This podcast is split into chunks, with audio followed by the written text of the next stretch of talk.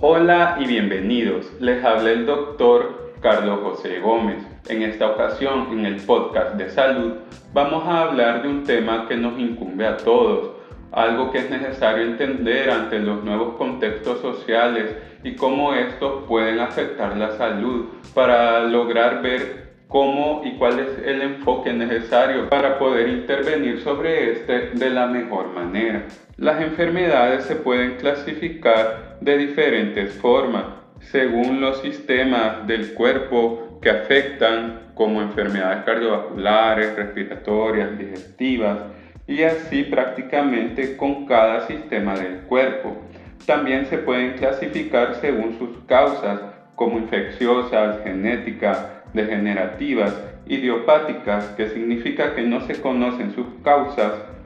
la idea es que la clasificación sirva para ordenar la información, creando un estándar para mejorar su entendimiento, tratamientos o buscar algún tipo de solución conjunta que sea útil para el conjunto de enfermedades que estén dentro de una clasificación. De esto surge el término de enfermedades de transmisión social, que busca poder cambiar el enfoque para poder ganar la lucha contra las enfermedades actualmente conocidas como no transmisibles. ¿Cuándo aparecieron las enfermedades no transmisibles? Antes de la aparición de los antibióticos, las enfermedades infecciosas, también conocidas como transmisibles, causadas por bacterias, eran las responsables de la muerte de la mayoría de personas y era un proceso en donde las personas estaban sanas y en cuestión de días podían morir. En la medida que el uso de antibióticos se fue generalizando durante el último siglo, hemos logrado un proceso impresionante en términos de longevidad al mejorar la atención médica y las condiciones de higiene y otras enfermedades fueron cobrando importancia. Empezaron a ser relevantes enfermedades que duran largos periodos de tiempo, que no tenían una cura directa y que poco a poco van deteriorando la salud de las personas que las padecen. Hablo de enfermedades como la diabetes, la hipertensión arterial, artritis, demencia, entre tantas otras, por su característica de no depender de un organismo externo como bacterias, parásitos, hongos o virus, se clasificaron como enfermedades no transmisibles. En cuanto a estadísticas o investigaciones, se utiliza el término enfermedades no transmisibles para referirse principalmente a las cuatro enfermedades no transmisibles que constituyen la mayor carga a nivel mundial. refiero a las enfermedades cardiovasculares, a la diabetes, a la enfermedad pulmonar obstructiva crónica conocida como EPOC y los cánceres. Aunque siendo estrictos, esta categoría incluye un número variable y grande de enfermedades, donde también podemos mencionar los y los trastornos de salud mental que con las anteriormente mencionadas causan, al igual que las enfermedades infecciosas en su tiempo, un gran número de muertes prematuras. El problema con las enfermedades no transmisibles es que a medida que las poblaciones envejecen, estas se están volviendo más comunes. Los estilos de vida inadecuados, la contaminación, daños genéticos y otros factores que causan daños perniciosos generan facturas con valores nada despreciables para la vida. Aproximadamente una décima parte del número total de años vividos con discapacidad se pueden atribuir a enfermedades cardiovasculares y en gran medida en adultos mayores. El verdadero impacto de nuestra actual incapacidad para invertir en prevención bien podría ser décadas de carga adicional para la salud y la economía en los años venideros, por lo que no debe subestimarse la escala de los beneficios potenciales de una prevención eficaz.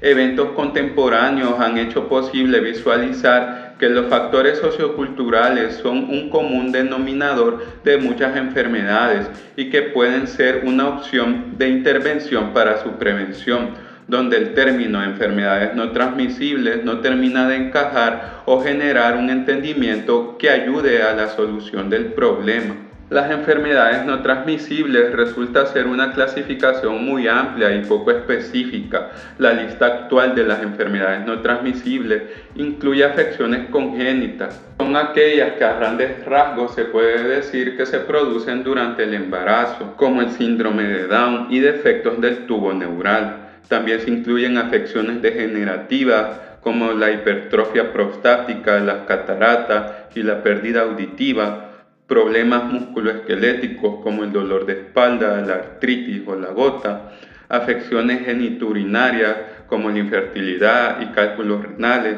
las enfermedades mentales como la depresión o la esquizofrenia, y los cuatro grandes, las enfermedades cardiovasculares, el cáncer, las enfermedades respiratorias crónicas, en específico el EPOC y la diabetes,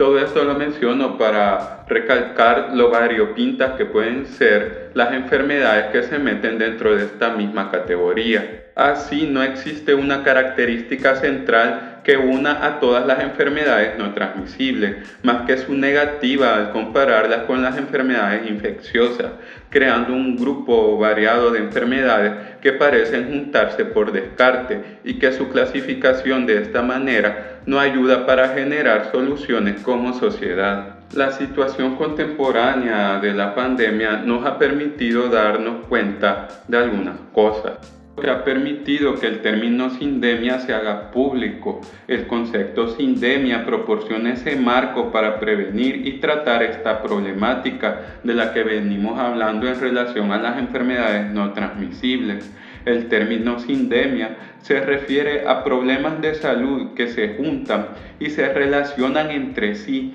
causando un efecto superior de forma sinérgica y que afecta la salud de una población en el contexto de persistentes desigualdades sociales y económicas. Las enfermedades no transmisibles se han analizado bajo el concepto de sindemia para mostrar las complejidades a través de las cuales los factores sociales, psicológicos y biológicos se unen para dar forma a los problemas de salud globales emergentes y generalizados. Así la sindemia se refiere a la agrupación de dos o más enfermedades dentro de una población que se potencian mutuamente y resultan de las desigualdades sociales y económicas persistentes. Para entender esto de una mejor manera, tomemos como ejemplo la diabetes, que coexiste con otras enfermedades y contextos socioculturales que interactúan mutuamente. La coexistencia de depresión y diabetes ejemplifica esta interacción.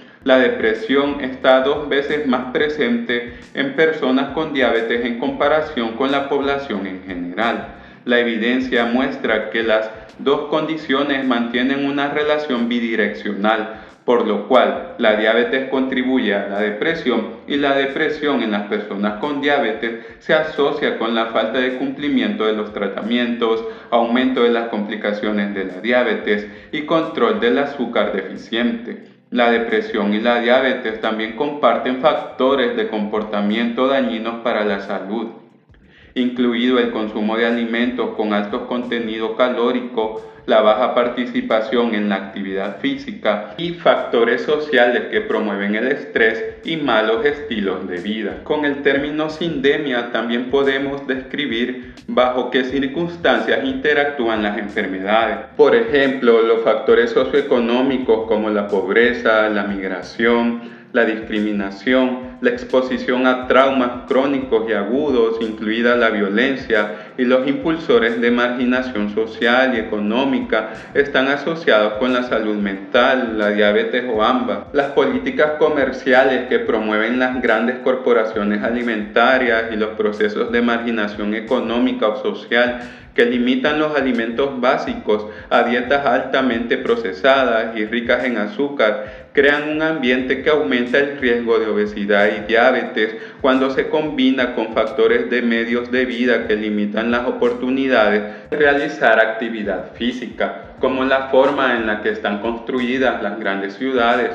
o los horarios laborales. Así como pasa con la diabetes y la depresión, también pasa con la diabetes y otras enfermedades. como la tuberculosis. E igualmente existe este tipo de relación entre diferentes enfermedades, por lo que debemos intervenir de manera que se aborden las condiciones sociales y médicas que interactúan y compensar la carga de su interacción. La intervención es importante porque las enfermedades que interactúan como resultado de factores sociales, ambientales o políticos pueden requerir una intervención que se extienda más allá del propio sistema de salud a otras instancias sociales. Aunque las enfermedades transmisibles y no transmisibles parecen muy diferentes, distinguidas por la contagiosidad y la cronicidad, esta definición parece trabajar bien para las enfermedades infecciosas, pero no lo hace para las enfermedades no transmisibles, por lo que se ha propuesto el concepto alternativo de enfermedades de transmisión social para reflejar sus determinantes sociales, ambientales y comerciales compartidos, para enfatizar la naturaleza antropogénica y socialmente contagiosa de las enfermedades, donde las relaciones personales, ya sean familiares, amistades o laborales, pueden fomentar algunos comportamientos y reprochar otros, pueden fomentar las grandes cenas con bebidas azucaradas, fomentar las bebidas alcohólicas y reprochar el hecho de hacer ejercicio o ver mal a quien come bien o evita ciertos alimentos o que no trasnocha y trata de dormirse temprano o dormir lo suficiente. Y así se generan enfermedades a partir de la transmisión de hábitos y costumbres. Y también existe la transmisión de negligencia y omisión institucional donde se continúan ciertas políticas públicas que sí pueden ser eh, restrictivas en cuanto al uso del tabaco, pero no lo son en cuanto al contenido de azúcar en los productos o no se piensa en toda esta población que hace turnos de noche. Esto se ha hecho aún más entendible por los hechos que han estado afectando al planeta a partir del 2019 donde los efectos mortales de la pandemia están estrechamente relacionados y actúan de forma sinérgica con las enfermedades no transmisibles o condiciones sociales, donde las personas con diabetes, hipertensión, enfermedades pulmonares o las que están en hacinamiento o en condición de calle, son más vulnerables a formas más graves de la enfermedad, a padecer esta misma o a padecer secuelas posteriores. El término enfermedades de transmisión social incluye tanto enfermedades transmisibles como las no transmisibles. Señala claramente que hay enfermedades que son impulsadas por factores como el diseño urbano, la vivienda, la pobreza, la disponibilidad de tabaco, alcohol y alimentos procesados y la inactividad física. Por ello, es necesario ir viendo una nueva perspectiva para el futuro. Se ha cuestionado cómo el término enfermedades no transmisibles debería cambiarse y se reconocen las limitaciones de esta etiqueta. De hecho, muchas enfermedades no transmisibles son transmisibles en el sentido estricto de la palabra, son transmisibles de padres a hijos, hablando de algunas enfermedades genéticas y hacer una definición por la que algo no es, en este caso, que no son transmisibles, actualmente no proporciona información sobre lo que une las condiciones que se encuentran en esta categoría o cómo se les puede dar solución. El uso de un término que no refleja la problemática de una manera eficaz dificulta tanto que los políticos como las personas en general comprendan los principales desafíos que plantean las enfermedades no transmisibles. Claro, está luego el hecho de que el nombre sí no importa en absoluto, la realidad es una sin importar cómo la nombremos, pero si el nombre está haciendo más difícil que se puedan abordar las condiciones y las determinantes de este problema, debemos buscar algún tipo de solución. Lamentablemente, nuestros esfuerzos para prevenir y controlar las enfermedades no transmisibles no han recibido fondos suficientes, han sido mal dirigidos y han sido decepcionantes hasta la fecha. La mayoría de los gobiernos se centran en las opciones de estilo de vida individuales y solo una minoría de países en desarrollo han implementado medidas sociales como los impuestos al tabaco, la reducción de la sal, la eliminación de las grasas trans o el etiquetado de los productos altos en azúcar. Es mucho lo que se puede ganar al enmarcar las enfermedades no transmisibles bajo una comprensión contemporánea de las condiciones relacionadas de manera similar, hay poco que perder al abandonar un término que no resuena con la evidencia o el público en general.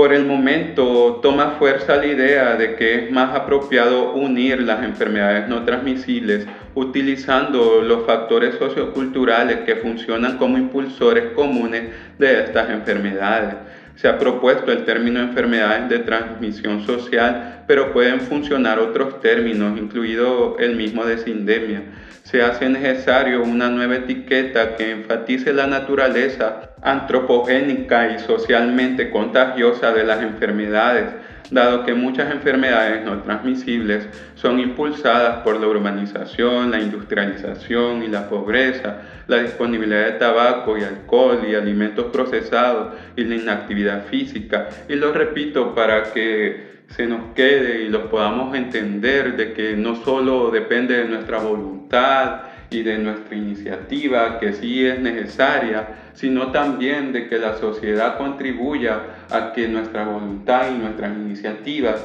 también sean eficaces. Así podemos agrupar estas enfermedades que comparten un común de soluciones centradas en abordar la estructura compleja y a menudo injusta de la sociedad, por lo que el término enfermedades de transmisión social parece ser compatible. Aunque prácticamente todas las enfermedades están influenciadas por factores sociales hasta cierto punto, se hace hincapié en que las enfermedades de transmisión social se distinguen por la constelación común de impulsores sociales que comparten. Esta no es una clasificación que esté aceptada completamente actualmente, pero ha servido para reconocer que existe un problema con las enfermedades no transmisibles que no se está abordando, que existe una realidad que está generando muertes y años vividos con discapacidad a nivel mundial y que para reconocer esta realidad de mejor manera y tomar decisiones al respecto se puede empezar con nombrarla de una mejor forma.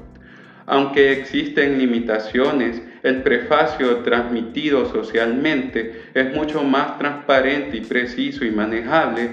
que no transmisibles. Es importante destacar que también se desafía la idea errónea persistente de que la codicia y la pereza individuales están impulsando los problemas de salud actuales.